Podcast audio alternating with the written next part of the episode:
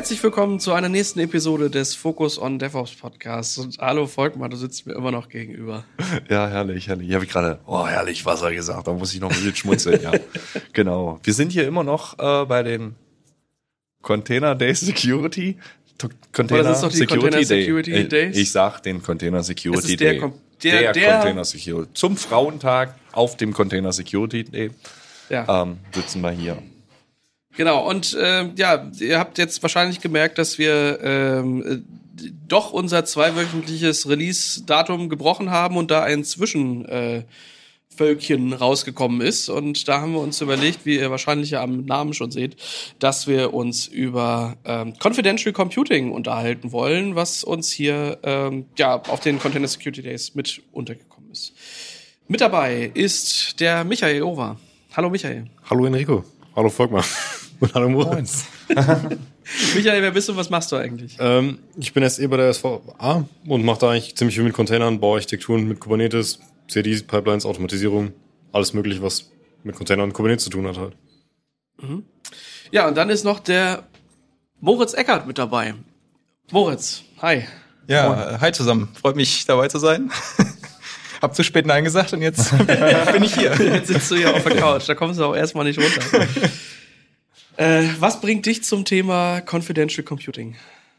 Ja, gute Frage. Ähm, ich komme eigentlich so ein bisschen aus der Software-Security-Ecke. Ich mhm. habe schon im Studium mit, damals hieß es eher noch Trusted Computing, ähm, mhm. kommen wir vielleicht gleich noch drauf zu sprechen, äh, habe ich schon eine Bachelorarbeit geschrieben, dann eher andere Dinge gemacht und vor ja zwischen ja, zweieinhalb Jahren ähm, Felix und Thomas kennengelernt und bin mit denen zusammen, ähm, die haben eine Firma gegründet, heißt Edgeless Systems, die mhm. Software für Confidential Computing baut, um damit im Cloud-Native-Kontext Anwendungen zu schützen. Und mhm. da mache ich jetzt die Architektur, die Softwareentwicklung und bin dabei, genau. Michael, wenn du so spontan an, äh, ja, an Confidential Computing denkst, was sind da so Dinge, die dir dazu einfallen? Immutable, ja, immutable Systeme, prinzipiell ziemlich viele Keys. Ja. Und äh, Zertifikate wäre so, das sind ja drei großen Begriffe, die mir direkt in den Kopf kommen. Folg mal du? Verschlossen. Alles verschlossen. Alles, alles, alles irgendwie dichte. Hier geht gar nichts. Hier, hier bootet hier nichts. Geht, hier, hier will nichts. nichts. Aus. Aus. Ich, Cluster ich, aus. Ich frage mich auch, ist das, ist das der Bereich, wo so diese, diese TPMs, die es jetzt gibt, irgendwie auf Mainboards, die verhindern, dass man. Ist das der Grund, warum wir nicht mehr Legacy Boot machen dürfen? Und warum machen wir eigentlich nicht mehr Legacy Boot? Das ist das, was ich mich frage. Moritz, ist das so? Klär uns mal, was ist denn jetzt eigentlich Confidential Computing? Ja, sehr, sehr gute Frage. Ähm, also Confidential Computing beschreibt ja schon, wie der Name sagt, das, das Konzept davon, Sachen vertraulich zu halten, also mhm. confidential mhm. zu halten. Ähm, der entscheidende Parameter ist halt zur Laufzeit, also während die Daten verarbeitet werden, sind sie eben vertraulich verschlüsselt. Ähm, was für mich immer noch ein bisschen fehlt oder was selten bedacht wird, ist diese Nachweisbarkeit, diese Überprüfbarkeit, Verifizierbarkeit, mhm. die da noch mit dazu kommt. Ähm, der Unterschied jetzt zu TPMs, zu anderen Technologien ist vielleicht eher fließend. Ne? Also es ist nicht so, äh, man kann es schon abgrenzen, ähm, aber es gibt ähnliche Konzepte wie TPMs, die auch in einem separaten Bereich Dinge tun. Aber bei Confidential Computing geht es, wenn wir darüber sprechen, normalerweise schon normale Anwendungen, ähm, General Purpose Anwendungen jetzt diese Features zur Verfügung zu stellen. Mhm. Das heißt, ähm, ich gucke irgendwo auf die Hardware, die ich nutze und äh, sorge dafür, dass die Features, die mehr die Hersteller, weiß nicht, Intel, AMD oder weiß nicht, IBM, die bauen auch irgendwelche CPUs, was die mir halt bieten, um sicherzustellen, dass, ja, was eigentlich, Daten, die ich in Bewegung habe, nicht von bösen Menschen gestohlen werden können. Ähm, was ist da der, der, der, der Angriffsvektor, vor dem man irgendwo steht. Genau, also es geht irgendwo auch immer um eine Reduzierung von, von, von Trust, also eine Reduzierung von Komponenten, denen ich vertrauen muss. Und mhm. der Angriffsvektor bei Confidential Computing ist übrigens ein sehr starkes Attacker-Model. Also wenn der Angreifer vollen Zugriff auf alles hat, das heißt auf das Hardware-Level, auf alle Software-Level, das heißt auch im Kernel, im Betriebssystem, überall potenziell sein könnte, wie kann ich trotzdem sicherstellen, dass in solchen komplett unsicheren Environments ich irgendwie mir einen, einen kleinen Bereich schaffe, wo ich wieder dieses Vertrauen zurückgewinne. Und zurückgewinne heißt, ich reduziere dann diese, man spricht von der Trusted Computing Base, also von der Menge an Komponenten, die ich vertrauen muss, die reduziere ich jetzt nur noch auf den Prozessor. Dem Prozessor muss ich nach wie vor vertrauen, aber eben keine anderen Hardware-Komponenten, keinen anderen ähm, ähm, potenziellen äh, Komponenten, die Zugriff auf mein System haben, in welcher Form auch immer. Mhm. Seit wann gibt's da so die technischen Möglichkeiten, dass man sowas tun kann überhaupt. Also ich kann mir vorstellen, auf, auf Betriebssystemebene, ähm, da denke ich allein so daran, dass das äh, ja irgendwie auch in Software viel passiert ist, damit ich auf so einem Betriebssystem irgendwie viel nicht mehr machen kann. Dass ich irgendwie in so einen Hypervisor ähm, auch dafür sorgen kann, dass das, was in dem einen Prozess oder in einer einen gekapselten virtuellen Maschine Dinge laufen, dass da nicht nicht so eine Privilege Escalation von der einen Seite zur anderen Seite halt geht. Mhm. Und das ist so das, wo, wo ich halt erstmal dran denke, äh, wogegen ich mich irgendwie schützen möchte, wenn ich in einem Environment bin, was, naja, ich würde jetzt nicht sagen untrusted ist, aber wo ich potenziell mit anderen Workloads zusammenlaufe. Also darüber, glaube ich, hat man sich die letzten, was ist es, 20 Jahre? So ungefähr. Viele Gedanken drüber gemacht mit so Virtualisierung. Ähm, ist das damit verwoben oder ist das eine, eine neue Ebene, über die wir uns gerade Gedanken machen? Also die Konzepte sind ähnlich. Isolierung auch auf Software-Ebene, wie du sagst, gibt es mhm. ähnliche Konzepte. Der, der Unterschied ist jetzt, dass, es, dass wir dass wir da von einer Hardware-Technologie sprechen, also dass wirklich in der Hardware diese Separierung passieren kann ähm, dass ich, dass ich eine Extension habe zu meiner, zu meinen Prozessoren. Aktuell bezieht sich das, muss man sagen, eigentlich exklusiv auf CPUs, also auf mhm. Prozessoren. Mhm. Aber wir sehen jetzt die Entwicklung. Nvidia springt mit aufs Boot. Äh, wir sehen also ähm, und andere Hersteller natürlich auch. Aber wir sehen jetzt die Entwicklung, dass, dass, dass GPUs, dass DPUs und wie sie alle heißen, ähnliche Features bekommen, um so eine Separierung auf Hardware-Ebene zu ermöglichen. Äh, und am Ende ist es dann einfach eine Frage, was ist mein Threat Model? Was ist mein wem möchte ich alles vertrauen? Kann ich das in Software lösen oder möchte ich diese Hardware-Guarantees haben? Mhm. Also im Prinzip vertraue ich dann ja trotzdem noch allem, was über OS ist. Weil ich separiere ja nur gesehen die Prozesse, verschlüssel alles Mögliche. Aber wenn der Angriffsvektor trotzdem auf Software-Seite ist und mein Admin trotzdem den Key für meinen Kubernetes hat, dann kann ich ja trotzdem machen, was ich möchte. Genau, das, das, ist, das ist richtig. Also die Frage ist ein bisschen, wie wende ich das jetzt an? Und richtig ist, alles, was in dem gleichen, ich sag jetzt mal, Confidential Computing Kontext läuft, also in der gleichen, ähm, im gleichen Environment, ist dann nicht mehr hardware isoliert. Und je nachdem, wie ich das jetzt applye, also wenn ich zum Beispiel eine Confidential VM, also eine virtuelle Maschine als mein Isolierungslayer sehe, dann ist alles, was da drin läuft und alles, was da drin Zugriff hat, äh, natürlich nicht mehr isoliert, richtig. Ja. Okay. Was ich mich auch noch gefragt habe, ist, ähm, ob die, die Art und Weise, also ich sag mal, ähm, früher hat man ja gesagt, hier, wenn, wenn Server aus, dann Arbeitsspeicher weg. Mhm. Ähm, und das ist ja mittlerweile auch nicht mehr zwangsläufig gegeben, gibt ja persistente ähm, Arbeitsspeicher, die man halt auch verwenden kann. Ob das auch ein Grund ist, warum da halt mehr passiert ist. Also, dass man halt sagt, hier äh, im Zweifel ähm, hat man vorher die, die Festplatten verschlüsselt und dafür gesorgt, dass wenn jemand die Platte klaut, dass das halt äh, keinen Impact hat. Und wenn wir jetzt halt weitergehen und sagen, wenn auch äh, beim äh, Diebstahl des kompletten Servers im Zweifel Dinge, die im Arbeitsspeicher waren, wiederhergestellt werden können, weil der halt nicht mehr flüchtig ist, dass wir deswegen damit auch anders umgehen müssen? Ähm, ja, also ich, ich, ich glaube, was man, was man mit Confidential Computing jetzt halt zum ersten Mal sagen kann, ist, dass auf der logischen Ebene, also wir reden jetzt hier nicht von Bugs und Schwachstellen, einfach nur von der logischen Ebene, äh, das Ganze zum ersten Mal Ende zu Ende verschlüsselt ist. Also ich habe meine Verschlüsselung übers Netzwerk, ich habe jetzt die Verschlüsselung, wenn ich sie mhm. verarbeite und wenn ich sie auf Platte schreibe. Ähm, ich kann jetzt tatsächlich nicht sagen, ob der Aspekt, dass man, dass man persistierenden Arbeitsspeicher hat, das nochmal irgendwie vorangetrieben hat. Mhm. Das da kenne ich mich zu wenig aus, aber diese, diese, diese Idee von der logischen Ende-zu-Ende-Verschlüsselung äh, macht für mich sehr viel Sinn. Also ich bringe immer dieses Let's Encrypt-Beispiel. Ich, ich weiß, es lässt sich nie eins zu eins übertragen, aber man hat auch damals gesagt, warum sollte ich jetzt diesen Block, äh, als Beispiel jetzt, warum mhm. sollte ich diesen Block, warum sollte der TLS HTTPS machen? Da sind keine vertraulichen Daten, das ist nur ein Block. Aber ich habe jetzt dieses grüne Schloss. Ähm, ich weiß jetzt auch, das ist äh, zumindest mal ein Zertifikat für diese Webseite, dass ich hier äh, mit dem richtigen System verbunden bin, die richtige Webseite ausgespielt bekomme. Also ich habe auch diese, diese Form von Identität. Und das Gleiche sehe ich auch bei Confidential Computing. Also ich habe die Verschlüsselung, ähnlich wie bei TLS, aber ich habe auch diese Form von Identität. Ich kann jetzt mir vom Prozessor sagen lassen, hier, ähm, wenn ich es auf Container anwende, dieser Container, der da läuft, der hat ein Hardware-Statement, das mhm. sagt, da sind die, da läuft dieser Container. Und das gleiche für VMs und so weiter. Ja.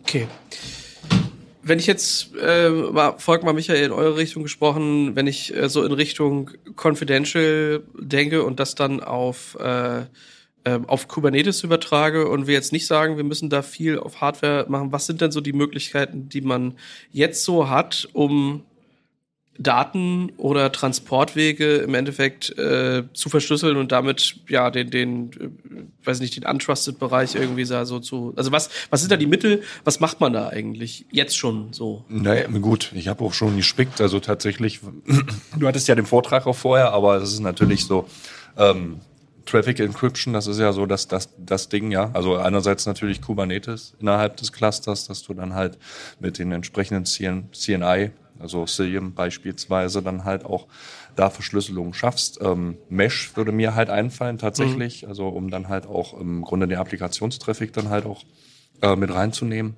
Ähm, solche Sachen. Und Encryption at Rest, das ist halt quasi etcd verschlüsselt natürlich, dann halt mal abzulegen und da halt auch möglichst alles verschlüsselt zu halten. Und ich glaube, dass das bedient ja auch dieses Konzept, denke ich. Also, dass man da halt auch wieder mehrere Wege hat, äh, da halt auch entsprechend dann das zu platzieren. Na? Hast du noch was zu ergänzen, Michael? Ich habe nur noch hier CNI, nee, CSI Encryption. Ach so, ja, genau. Was halt sagst du, encryptest deine Volumes, aber meistens passiert das eh auf dem Storage und nicht im Kubernetes, weswegen es eigentlich dann auch wieder unentschlüsselt ist, sobald es gemountet ist. Ja.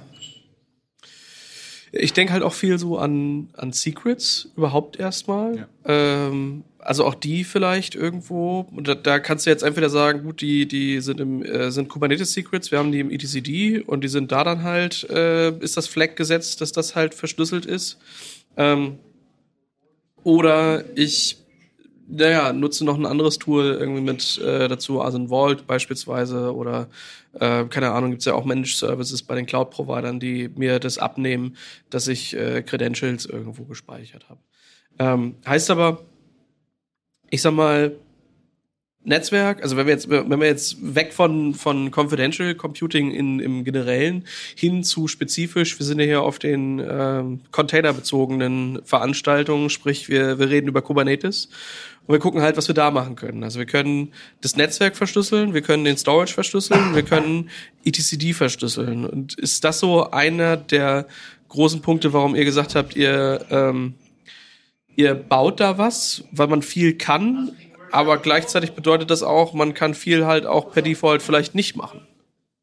Genau, also unsere Idee war, wie du sagst, wie, wie, wie, können wir jetzt ähm, wie können wir das äh, verwendbar machen von der Anwendung? Also wie passt Confidential Computing, also diese Hardware-Platt-Ding, wie passt das in den Cloud-Native-Feld rein? Also wo, pl wo placken wir das rein? Ähm, und ich sehe das so ein bisschen als eine Skala, also von, wir können jetzt eine Anwendung nehmen, die die führt mehrere Operationen aus, vielleicht führt die eine Krypto-Operation aus. Wir packen jetzt nur die Krypto-Operation in so einen sicheren Bereich, dann ist es die kleinste Trusted Computing Base, der kleinste, ähm, äh, wie soll ich sagen, die, die kleinste Größe, die wir da reinpacken können. Ich kann das sehr gut überprüfen. Äh, da ist, wie, wie wir hatten vorhin das Thema, da kann sonst niemand drauf zugreifen, da ist kein OS drin, gar nichts. Das ist, das ist, das wäre sehr gut aus äh, Security-Aspekten aber sehr schwierig umzusetzen. Dann müsste ich meine Application aufsplitten into Trusted, Non-Trusted World. Also falls jemand äh, sich mit ARM Trust Zone auskennt, das ist so ein bisschen, das geht so ein bisschen in die Richtung. Also Ich, was tut das? das hätte ich jetzt nicht aufmachen sollen, aber das, das? Wo kauft man das? Genau, das ist das, was in vielen Handys schon verbaut ist mit ARM-Chips, dass ich so ah. eine non-secure Secure World habe und ich Ach, kann gewisse okay. Operationen in der Secure World machen und switch dann hin und her. Ähm, und das, das erfordert, dass ich meine in mein Application Development anpasse. Ähm, wenn wir über Legacy reden, wenn wir über nicht mal über Legacy, wenn wir allgemein über Application Development reden und ich sage, ich splitte das auf in zwei Welten, das macht sehr viel Overhead. Ähm, da ist man sehr von früh schnell, äh, sehr früh von weggegangen. Das waren so die ersten Ideen für Confidential Computing und auch eine der ersten Ideen, wie mich das in die Cloud Native Welt bringen, äh, im Kontext von Schlüsselmanagement, dass ich jetzt sage, ich pack äh, mein HashiCorp, na, das ist vielleicht sogar schon zu groß, aber ich packe jetzt meine Encryption-Function von meiner Anwendung da rein. Mhm. Der nächste Schritt ist jetzt, was ich gerade äh, mich versprochen habe, ist, ich packe jetzt mein HashiCorp Vault oder irgendeine andere Form von Secrets Management in eine Enklave, also in, sorry, in, in eine Confidential Computing äh, Kontext, ähm, oft auch Enklave genannt.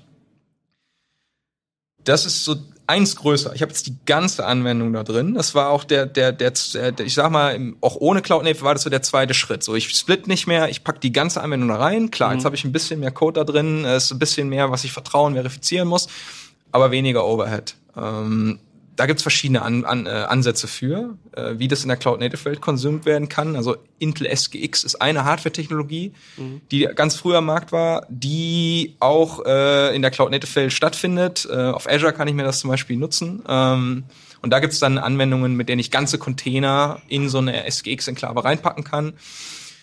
Äh, und das dann zum Beispiel ein HashiCorp Vault läuft dann in so einer sicheren Umgebung und ich kann das verifizieren. Genau, das ist, das ist die zweite Idee, wie man das, das reinpluggen kann.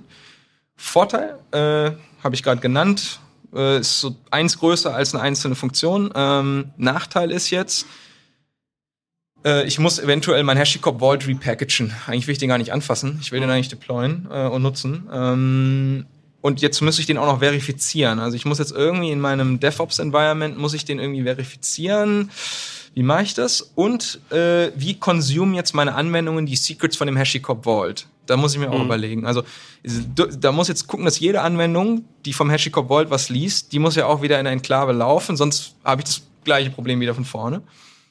Und ich muss sicherstellen, dass der HashiCorp Vault alle Anwendungen überprüft, die darauf zugreifen, äh, dass er nur den richtigen die Secrets ausspielt. Klar, da gibt es auch andere Konzepte schon, für normales Secrets Management, aber ich habe jetzt dieses zusätzliche, ich muss gucken, dass das CC-konform ist, dass das in Enklave läuft. Also das haben wir halt einfach gesehen, dass der Overhead relativ hoch ist. Ich habe zusätzliche Tasks, zusätzlichen DevOps, ich muss irgendwie meine Workflows anpassen. Und das funktioniert und es für gewisse, vor allem wenn ich neue Anwendungen schreibe, ist es okay. Ähm, dann kann man das machen. Da gibt es Komponenten-Tools. Äh, auf jeden Fall. Aber für ganz großen Teil unserer Cloud Native und, und auch der Legacy-Welt ist das eben keine Option, sondern ich will, ich sage jetzt dieses böse Wort Lift and Shift, aber ich will einfach, ich will nichts anpassen, ich will das einfach in die Cloud bringen äh, und, und, und, und bloß nicht, bloß nicht abweichen vom, vom, vom, äh, vom, vom direkten Weg im Endeffekt. Und das war dann unsere Idee. Gut, wir haben jetzt diese neueste Generation der Hardware, die es uns erlaubt, ganze, wir hatten darüber gesprochen, VMs, also ganze Kubernetes Nodes, also auf Node-Ebene Sachen in so einen Bereich zu bringen. Die TCP wird wieder größer. Ich habe also den Nachteil, ich muss wieder mehr vertrauen. Alles, was da drin läuft, ist potenziell Teil meines vertrauenswürdigen Stacks. Der Vorteil ist jetzt, alles, was da drüber läuft, kann ich einfach rein deployen. Also ich kann jetzt eine HashiCorp Vault deployen, ich kann das nutzen und das ist automatisch, hat es diese Properties von Runtime äh, Encryption.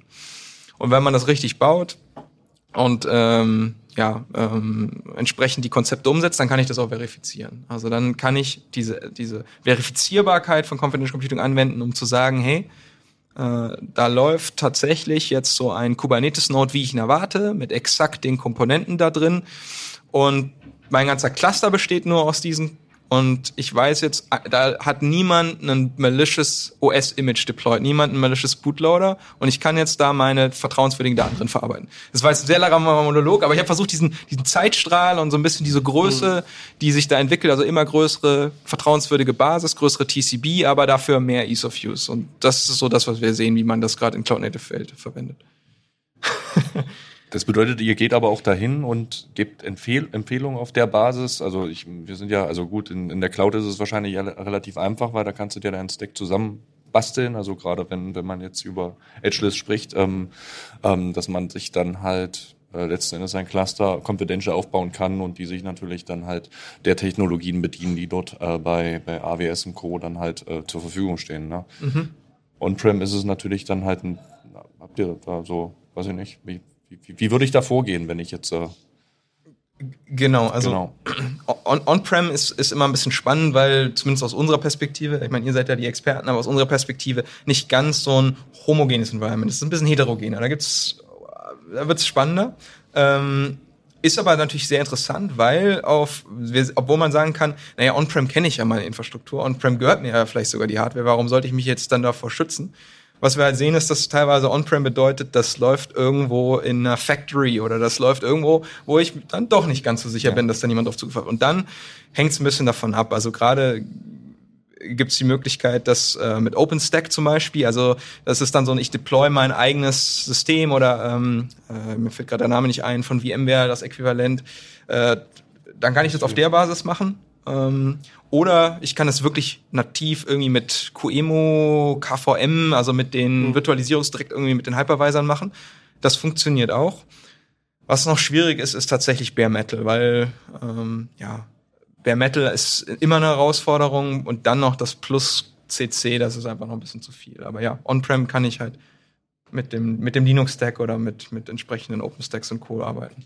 Ja, Wobei, da muss ich jetzt mal nachfragen, äh, bei der Hardware ist es nicht so, dass es da, also ich, da bin ich tatsächlich, mhm. muss ich sagen, da bin ich wirklich nicht Wisser. Mhm. Ähm, ist es da nicht so, dass diese Technologien da halt auch irgendwie perspektivisch da auch mit reinkommen, dass ihr dann halt standardmäßig sagen könnt, okay, gut, das machen wir uns zunutze und, und können da halt ansetzen an der Stelle? Ja, also äh, Hardware ähm, gibt's jetzt seit ein paar Generationen von AMD, die machen das iterativ, äh, immer, iterativ immer mehr.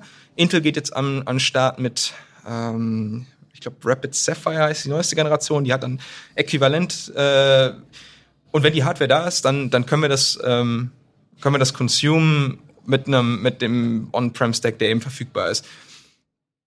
Das ist dann kein Problem. Was, was super spannend ist, wenn wir on nehmen, ist, dass jetzt ARM äh, mit, mit einsteigt. Die, die bieten ähnliche Technologie an. Auch äh, Risk 5 ist, gibt's Working Groups, gibt Specs, mhm. äh, Official Specs für, ähm, äh, für, für Confidential Computing. Und das erweitert einfach das Feld, das bietet mehr Möglichkeiten, auch für mich, äh, für On-Prem. Und ja, ist sehr positiv, auf jeden Fall also wenn ich Confidential Computing On-Prem mache, muss ich auch verifizieren, dass jede Firmware von jedem Chip eigentlich vom Hersteller kommt, richtig? Richtig, genau. Ich habe zu ein bisschen mehr Overhead, aber ja, wahrscheinlich den, den Overhead, den ich eh habe, wenn ich eben On-Prem gehe. Ja. Sind dann solche Sachen wie Netzwerkkarten oder Storage-Busse, sind die dann, muss ich die auch Confidential Computing haben oder ist das teilweise egal, weil es ja eigentlich um den Prozess in der CPU geht? Weil Aktuell ist es nur der Prozessor, das heißt, I.O. muss ich sowieso separat verschlüsseln. Ich meine, jetzt mit dem, mit zum Beispiel Constellation, das tut das für mich, äh, wenn zu einem gewissen Grad, wenn ich nicht, wenn ich nicht außen drum arbeite, also wenn ich den Default-Weg gehe. Was jetzt eben kommt, sind zum Beispiel GPUs oder äh, Netzwerkkarten, die die, die die gleichen Konzepte umsetzen. Also die versuchen, Verschlüsselung ihrer, ihrer Daten in Memory zu halten und sich verifizierbar machen. Und dann kann ich das zusammenpluggen. Und dann wird's spannend, weil dann, warum will ich das überhaupt? Bessere Performance, ganz klar. Also ich kann dann Hardware Accelerators wie eine Netzwerkkarte verwenden und habe trotzdem die gleichen Properties, habe trotzdem meine Daten immer verschlüsselt. Dann wird's halt echt spannend. Ja. Jetzt hast du eben auch noch so eine spannende Geschichte erzählt mit, ähm, was ist denn mit Edge? Was ist denn in der Factory? Wo ich halt auch drüber nachdenke, ja, was bedeutet denn das eigentlich? Und will ich da nicht eigentlich auch äh, sagen, ich, äh, also wir haben jetzt viel über Server geredet, mhm. aber eigentlich ähm, denke ich halt auch so an Edge-Devices, wie das damit aussieht. Und da möchte ich ja eigentlich nicht nur, nicht nur sicherstellen, hat das Ding richtig gebootet, sondern wurde da irgendwas angeschlossen, was ich dann nicht angeschlossen haben will. Wenn da was angeschlossen wurde, wie reagiere ich da drauf? Das so als eine Sache. Mhm. Und das andere, ähm, wo ich auch drüber nachdenke, ist, ähm, naja, äh, in einem Edge-Szenario oder gehen wir mal raus aus der Factory und sagen wir mal, das ist, äh, äh, das Ding ist die, die ein Kassensystem bei Rewe oder sowas, ja. Jetzt nimmt es der Einbrecher mit und hat dann da so einen Rechner drin. Wie kann ich eigentlich dafür sorgen, dass, dass das, was da drauf ist, trotzdem noch confidential bleibt, obwohl der Einbrecher das da mitgenommen hat, irgendwie sowas. Geht das auch schon, also auch noch weiter in diese Richtung oder ist das noch so Sachen, wo man sagt, das, äh, das, das gucken wir, wenn es soweit ist? ja, ähm, tatsächlich ist, ist, ist Edge, Edge halt immer so ein bisschen die Frage, welche Hardware habe ich da verfügbar und habe ich da die Features? Also äh, potenziell spricht nichts dagegen. Gehen wir mal davon aus, es gäbe die Hardware mit den Features, dann könnte ich auch mein Kassensystem, ohne sich damit irgendwie in irgendeiner Art und mhm. Weise auskennen, bei Rewe äh, laufen lassen und die, die, die Software, die darin läuft, die läuft in einer Enklave und die Informationen, die da verarbeitet werden, die gehen in die Enklave und von da irgendwie ins Backend. Ähm, das heißt, selbst wenn ich darauf Zugriff habe, selbst wenn ich das mit nach Hause nehme, kann ich die Daten nicht auslesen. Äh, was Confidential Computing potenziell, ähm, muss ich gerade zugeben, habe ich jetzt nicht spontan mhm. parat, mhm. aber was, was auch möglich ist, dass ich sowas sagen kann, laufe ich denn gerade, ich sage jetzt mal, bin ich gerade in der Rewe Sind meine Nachbarn noch da oder nicht? und wenn nicht, dann, dann sage ich mal, ich mache nichts mehr. genau, also, also ähm, normalerweise sagt man, ist das immer noch eher so ein Cloud-Gedanke dahinter. Also laufe ich zum Beispiel gerade auf Azure oder laufe ich bei ähm, bei bei bei Hacker Eve im im im, im Homeoffice äh, ja. und nur dann ähm, also das, das wird Teil dieser Attestierung, das, kann, das sehe ich dann und nur dann deploy ich da meine Application rein. Genau. Ähm, ja, aber man muss sagen, Edge ist halt einfach die Frage der Hardware. Also da ist aus unserer Sicht viel ARM. ARM hat dieses Trustzone-Modell. Trustzone funktioniert ein bisschen anders, aber es gibt Anwendungen davon. Also ich weiß zufällig, dass äh, zum Beispiel in Automotive ähm, ähnliche, ich sag mal, ähnliche Konzepte mit Trustzone umgesetzt werden, die, mhm. die genau sich solche Sachen zu, zu machen. Und wenn wir jetzt mit den neuen ARM-Featuren, also das das neue ARM, das heißt dann CCA, das ist, ist egal, aber es ist, geht mehr Richtung dem, was auch in den Servern verfügbar ist, dann lässt sich das auch auf Edge umsetzen, klar. Ähm, ja. Ist zum Beispiel, äh, weil ich das kurz einwerfen kann, ist, ist interessant zum Beispiel auch für Telco, ähm, wenn wir irgendwie über 5G, 6G reden, äh, da, da haben wir halt, da werden, ohne auch, dass ich da Experte bin, aber da werden viel Daten verarbeitet, potenziell die separiert werden sollen. Also ähm, in irgendwelchen Edge, äh, Edge-Szenarios. Und da macht es dann super viel Sinn, dass ich diese, diese Hardware-Separierung habe.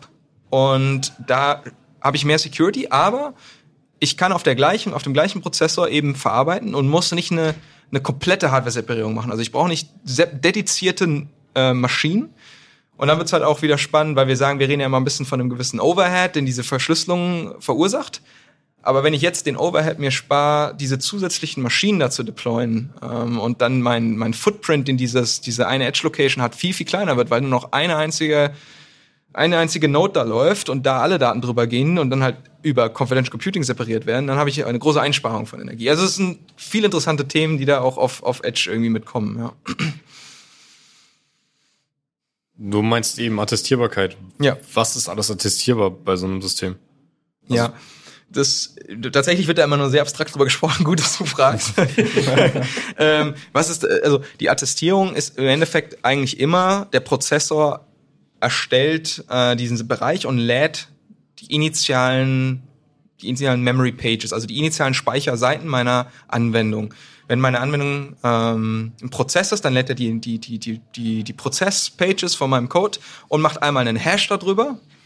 Und macht dann nichts anderes, als diese Hash-Werte zu nehmen, zu, äh, zu, zu, zu, zu signieren, also mit einem, mit einem eingebrannten Key zu unterschreiben und mir auszuspielen. Und ich lese das dann aus, ich lese diese Werte, ich überprüfe die Signatur und verifiziere das mit einem Root-Zertifikat vom Hardwaresteller. Bei einer VM sieht es ein bisschen anders aus. Bei einer VM verifiziere ich das initiale Component, die geladen ist. Das ist meistens irgendwie die Firmware, also mein ähm, beispielsweise mein UEFI-Blob, wenn man in die Richtung geht. Ja, also und dann muss die Firmware sicherstellen, dass die weiteren Komponenten, die geladen werden, also mein, mein Betriebssystem und so weiter, dass die auch, ähm, dass, dass ich die auch verifizieren kann. Und das heißt, ich muss während dem Bootvorgang noch weitere von diesen Measurements vornehmen und Measurement heißt nichts anderes als weitere Hashes von den Dingen berechnen, die ich mit in den Speicher lade. Dann kriege ich am Ende einen Gesamtüberblick über alles, was da gebootet wurde. Das war ein bisschen deep vielleicht. ich hoffe, es macht Sinn. Also Sinn macht es auf alle Fälle. Mir fällt nur gerade keine weitere Frage dazu direkt ein. Ich denke mir halt immer, aber Legacy Boot war so schön einfach.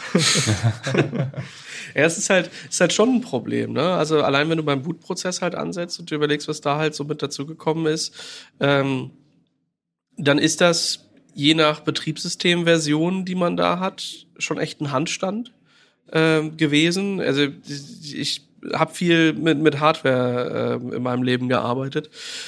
Und da ist es sicherlich auch mal vorgekommen, dass ein Betriebssystem, was äh, zehn Jahre alt war, irgendwann auf eine neue Hardware gehoben werden musste. Und irgendwann gab es dann halt keinen BIOS mehr, da gab es dann UEFI und TPMs und all mögliche Dinge. Und dann gab es halt Stück für Stück nur noch über über Special Keys und Einstellungen dann doch noch mal so ein Legacy Boot, wenn du noch mal eine extra Runde gedreht hast. Und das gibt's halt irgendwann einfach dann nicht mehr. Ne? Und ähm, das wird dann halt alles noch noch interessanter, komplexer und damit äh, kriege ich fast die Kurve zu dem, was du was du initial gesagt hast mit ähm, mit Let's Encrypt im Endeffekt als Beispiel für lass mal Sicherheitstechnologie, die geil ist. Ähm, auch zugänglich machen von Leuten, die es im Zweifel nicht verstehen müssen. Und das ist, das ist, glaube ich, etwas, was ich mir da ähm, auch mehr wünsche, weswegen ich vielleicht noch mal gucken würde. Wir sind ja hier in so einem DevOps-Podcast. Also was muss ich jetzt auf der Dev-Seite eigentlich dafür tun? Hin zu dem, was ich jetzt verbinden würde, was du sagst, ja, es geht eigentlich gar nicht so sehr äh, in, der, in der Implementierung darauf zu gucken, sondern vielleicht in oder mit solcher Technologie eine neue Art äh, DMZ, also demilitarisierte Zone zu schaffen, in der ich sage, da läuft es jetzt drin und da gehe ich nicht nur davon aus, dass das so netzwerkseitig irgendwie ein bisschen abgeschottet ist, sondern der ganze Rest drumherum auch noch. Jetzt weiß ich aber gar nicht, wo ich mit dem Monolog eigentlich hin wollte. Vielleicht hast du dazu. Nein, ich verstehe total, was du meinst. Also es ist, es ist, fällt sehr leicht abzudriften und sich auf diese technischen Aspekte zu konzentrieren und das ja. Ganze von Implementation-Seite zu sehen. Und ich, ich, das ist mein persönliches Gefühl, dass das Confidential Computing Community, wenn man sie so nennen möchte, sich gut tun würde, das von der anderen Seite zu sehen. Und ähm, auch ein Grund, warum ich hier bin oder was, was, wo ich, was ich versuche bei uns bei Edge das auch zu pushen, ist diese Seite zu sehen und, und zugreifbar zu machen. Und es ist klar, äh, ich, ich kann das nicht einfach ähm, verschwinden lassen. Also ich kann nicht einfach verschwinden lassen, dass eine, eine Attestierung eine Art von Verifizierung braucht. Irgendjemand muss ja irgendwann mal sagen, äh, was läuft denn da eigentlich? Oder ich muss es zumindest möglich machen. Aber umso mehr wir das automatisieren, umso mehr die ganze, ich nenne es jetzt mal die Supply Chain, auch von Confidential Computing, also auch die Supply Chain, wie wird dann jetzt so ein Cluster da äh, wie, wie komme ich denn dazu? Wie komme ich denn zu diesen Images? Wie boot ich denn das und so weiter? Umso mehr die automatisiert ist und die Verifizierung einfach ist, umso zugänglicher wird es irgendwie. Und äh, das ist ein ganz wichtiger Punkt. Und ich, ich glaube, da, da, wir, wir, wir gehen in die richtige Richtung. Es, es braucht noch ein bisschen. Ähm, ja, und umso weniger Overhead für die, für, für die DevOps-Seite, umso besser, ganz klar. Hm. Also aktuell ist es ja auch sehr, sehr einfach, schon mit eurem Tool so gesehen einen Cluster zu bekommen. G genau, also ich, ich würde sagen, es ist noch nicht unsichtbar und es ist, es ist, ähm, es ist nicht alles perfekt, aber was ich halt sehe, ist, dass auch, dass uns viel in die, in die Hände spielt von, von, von der allgemeinen Entwicklung, was Cloud Security angeht. Also, äh, ich will jetzt nicht da tausend Themen aufmachen, aber wenn ich irgendwie sehe, wie jetzt, ähm, ähm, zum Beispiel die Supply Chain Security Community voranschreitet, hier mit Projekten wie Sixstore und so weiter, dass ich, dass ich so eine Art, ähm, dass ich sage, ich, ich muss das nicht zu jeder Zeit, äh, wie soll ich sagen, ähm, überprüfen beim, De beim Deployen, sondern ich habe einen Transparency Log und ich weiß zu jeder Zeit, was wurde da deployed. Und ich kann zu jeder Zeit nachgucken, aha, äh, hier wurde dieses, dieses Image in der Confidential VM deployed und wenn ich ein reproducible Bild habe, dann weiß ich genau, dieses Image corresponds zu der Source Code Line. Und das heißt, ich kann, wenn ich ein Audit machen will, wenn ich das auf Code-Ebene überprüfen will, dann kann ich das machen. Dann kann ich hingehen und kann mir die Codezeile rausziehen und weiß, ah, da hat der Bootloader dieses Image geladen. Ähm, aber das muss ich nicht. Das kann ich machen zu Auditzeiten. Und ansonsten vertraue ich darauf, dass mein Tooling, das ich bereits verifiziert habe, dass das äh, die ganze Zeit diese Attestierung für mich vornimmt und das, mhm. das Ganze irgendwie äh, am, am Laufen hält. ich glaube, das ist vielleicht so ein bisschen der Weg, wie, wie ich mir vorstelle, dass es in Zukunft irgendwie maintainable bleibt. Ja. Wenn du diese Attestierbarkeit geschaffen hast am Ende mhm. und das ganze System oben ist, dann hat prinzipiell mein System ja eine Identität, die einmalig ist. Mhm. Kann ich diese Identität aktuell schon im Kubernetes irgendwie nutzen, um irgendwas damit zu tun? Also zum Beispiel auf einen Service-Account mappen und damit Dinge tun? Ähm, auch ein guter Punkt. Äh, bisher nicht. Also ich, ich, ich kann diese Identität nur nutzen, um meinen Cluster zu identifizieren und mein Cluster hat äh, gewisse Service-Accounts, die er verwendet, aber die sind nicht verknüpft bisher. Aber es ist eine interessante Idee, ja. Aber meine Idee war gerade, wenn ich jetzt noch weiter denke auf, ich habe ein Confidential-System, ich habe meine Software-Architektur auf Microservices gesplittet und ich kann zum Beispiel hingehen und sagen, ich weiß, auf welcher Node ich gerade laufe, diese Identität zu nehmen und zum Beispiel in so Kontexte zu ziehen, wie ich nehme Spyfast-Protokoll und ziehe mir die Identität und kann meine Applikation zum Beispiel auf die Node runter tracken und weiß, ey, die Node vertraue ich, da ist mein System gerade drauf und dadurch auch Identitäten noch sicherer machen. Ja, sehr, sehr gut. Also es ist tatsächlich, du, du, du triffst genau ein Konzept, was wir intern auch schon sehr viel diskutiert haben. Ähm, also gefällt mir gut. Äh, es ist, ist genau so die, bisher hört zumindest bei Constellation das Ganze auf äh, auf der Kubernetes-Ebene und dann ist meine Anwendung on top. Und was man jetzt machen könnte, ist, das zu verknüpfen. Das heißt, ich kann sowohl von meiner Anwendungsseite mir irgendwie diese Attestation zunutze machen, um eine Identität zu bekommen, wo ich mich dann beispielsweise das Biffy Spire irgendwie ausweisen kann. Oder umgekehrt, ich kann äh, so eine Art Policy Engine oder OTA oder was auch immer nutzen, um zu sagen, in, meiner, in meinem Confidential Cluster dürfen nur die und die Container deployed werden, wie auch immer, welche Policy ich mir da ausdenke. Und es wird von der Hardware enforced und ich kann die Hardware verifizieren. Das geht in beide Richtungen und ist, glaube ich, äh, hat Potenzial. Ja. Genauso auch, wenn ich zum Beispiel überlege, ähm, Wahrscheinlich ist es dann nicht mehr ganz confidential, aber ich ziehe zum Beispiel über mehrere Rechenzentren Confidential Cluster, mhm. weil ich davon ausgehe, dass der Netzwerk-Traffic, der mein Rechenzentrum verlässt, jetzt auch abgesichert ist und alles Mögliche. Mhm. Aber dass ich dann zum Beispiel auch Scheduling-Entscheidungen damit überprüfen kann. Dass ich zum Beispiel sage, ja, die Node ist definitiv in dem Rechenzentrum und da darf auch nur der Pod drauf laufen. Weil wenn das da drüben läuft, dann sagt zum Beispiel, weiß ich nicht, Kuverne oder OPA, ey, die Identitäten von der Node, die passen gar nicht zu dem, was du da gerade versuchst zu machen. Mhm. Das wäre halt, fände ich, auch noch ein interessantes Konzept. Ja, stimme ich zu. Also ähm, auf jeden Fall. Es ist im Prinzip auch diese, diese Art Topology Awareness ähm, in so einem gemischten Cluster dann auch irgendwie durchziehen zu können und dann vielleicht auch sagen zu können, hey, äh, wir, wir bauen hier einen Namespace ähm, und in dem Namespace ist eine Regel, dass die Pods, die da drin gescheduled werden, nur auf Nodes mit einer bestimmten Annotation irgendwie laufen können. Sowas wird ja heute schon, schon relativ einfach möglich sein.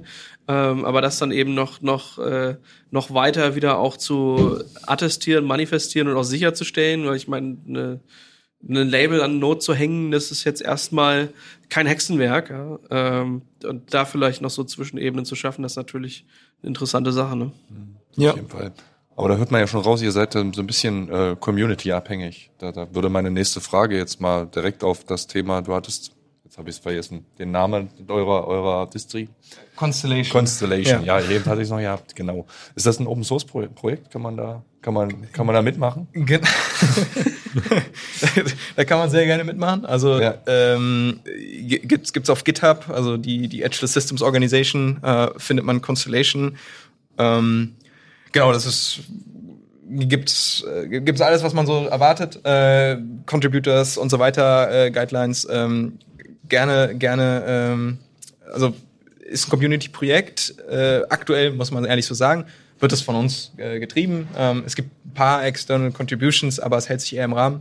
Aber ja, wir werden äh, sehr happy, wenn äh, das, das wächst, äh, die Community gedeiht. Und ich glaube auch, wenn Confidential Computing ein bisschen mehr Mainstream wird, wenn es wenn es tatsächlich äh, Anklang findet. Ähm, ähm, ja, ich glaube, das ist eine coole Technologie, da kann man interessante Sachen mitbauen und äh, ja, äh, gerne anschauen, gerne ausprobieren, gerne äh, mitwirken. Genau, also ich glaube halt, dass da definitiv ein Bedarf da ist. Also wir, vier, die jetzt zusammensitzen, haben jetzt schon 30 äh, mögliche Use Cases, die man da halt in irgendeiner Weise anbringen und vielleicht auch Sachen, die halt, also das ist ja das, das mhm. man, man, muss ja, das ist ja ein wachsendes Thema. Ihr macht mhm. ja irgendwie Pionierarbeit, kann man ja fast sagen, ja, ähm, in dem Bereich. Und, und da muss man halt schauen, wo man da überall äh, ansetzt und wo da halt der Need auch irgendwo ist, da Dinge zu tun. Das ist, glaube ich, so eine Sache. Sowas ist ja ein wachsendes Thema. Wie alles.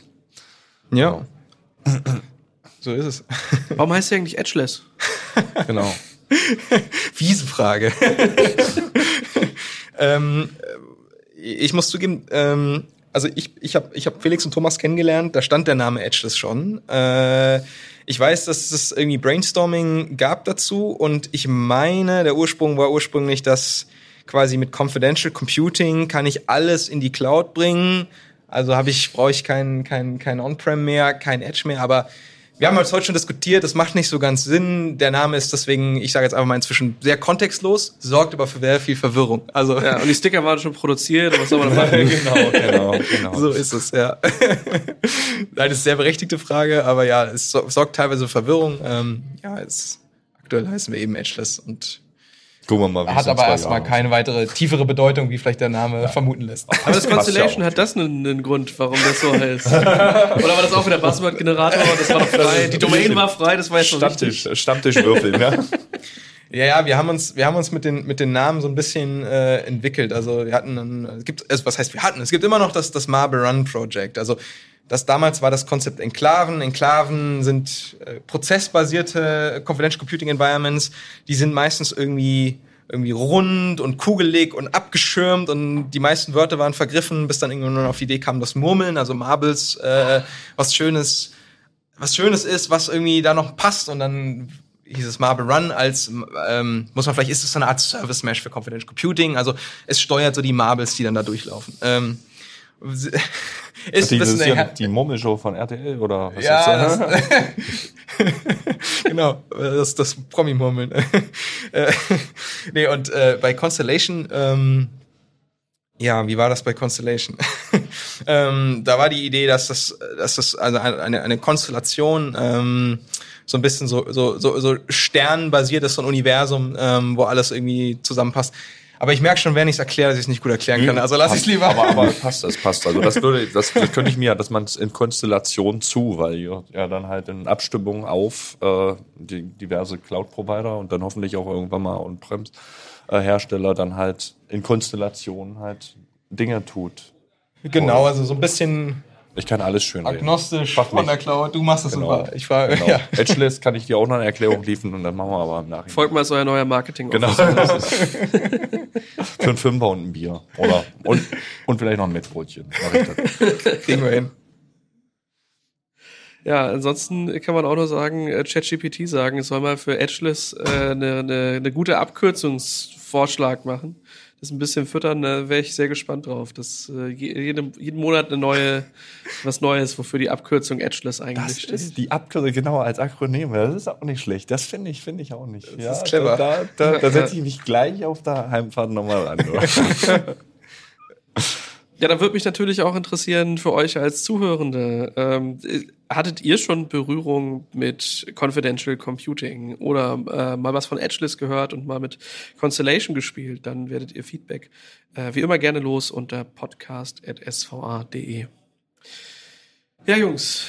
Eine Sache haben wir ja, noch. Ja, haben wir noch. Genau. Wir noch. Also ist ja jetzt schon eine Woche später. Ja. Genau, und wir brauchen unser Tooltip. Und da wir ja eigentlich, oh ja. da wir ja das heute immer noch der achte ist, ja. Frauentag, ähm, braucht man dann das, den Tooltip von dir.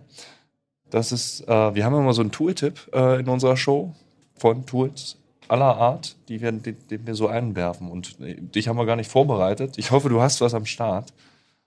Egal was, irgendwelche, irgendwelche Egal Tools. was, sollte vielleicht Sollte installierbar sein. Genau. Sollte installierbar sein. Ja, oder eigentlich auch nicht. Eigentlich auch egal. Oh, das, äh, mal kurz überlegen. Also, ähm, geht vielleicht in eine komplett andere Richtung, aber was ich, was ich spannend finde, ist, ist äh, äh, Co-Sign, ähm, wenn man äh, Container Signing, ähm, die ganze Six Store äh, ähm, das finde ich, finde ich ein spannendes, spannendes Projekt. Ah, ja. Also es ist eigentlich so ein richtig gutes Tool. Ich, ich merke gerade, als ich es gesagt habe, ihr sucht vielleicht eher so nach Daily, Nö. Daily Task Tools, aber das finde ich, finde ich ganz Co cool. Co-Sign ist, ist, ja. Hattet ihr vielleicht schon, weiß ich nicht, was ihr sonst für Tools nee, habt. Nee, hat man noch nicht. Ja. Hat man noch nicht. Genau. Herr Volkmann sagt auch so, wir machen das schon immer in unserer Show, aber das ist quasi, haben wir dieses Jahr damit angefangen. Genau. Das, das, das ist auch als Folge Kategorie. Jetzt, dass wir das tun. Ja. Aber, aber wir müssen es durchziehen. Das ist, das ist einfach Co-Sign, finde ich gut. Ja, genau. Pack mal, pack mal dann halt auch in die Show Notes. Herr Over, haben Sie noch äh, einen Tooltip? Auch nicht vorbereitet. Ich bin gar nicht vorbereitet auf Tooltips. Ich muss jetzt GitHub durchscrollen, bis ich wieder irgendwas finde, wo ich einen Stern drauf gegeben habe. Weil mit Namen bin ich ganz schlecht. Fällt dir, fällt dir irgendwas ein, so was du in letzter Zeit sehr gerne nutzt? Ja, mein Lieblingsprojekt, Clusters API. Cluster API. Das ist momentan so das Ding, womit ich am meisten umspiele. Ja, könnt ihr auch mal überlegen, ob ihr Cluster API kompatibel werdet. Das wäre sogar meine Frage nach dem Podcast gewesen. ja, ja, ja, nee, äh, ja, haben ja, also eher habe ich eher mal so in meinem Kopf äh, ist jetzt nicht, dass das konkret irgendwie auf der Roadmap steht, aber äh, da gibt's habe ich auch interessante Ideen zu, ja. Ja, super. Dann sind wir am Ende. Dann freut es uns natürlich, dass ihr äh, wieder eingeschaltet habt. Ähm, und ja, danke an euch als Gäste und bis zum nächsten Mal. Genau. Tschüss.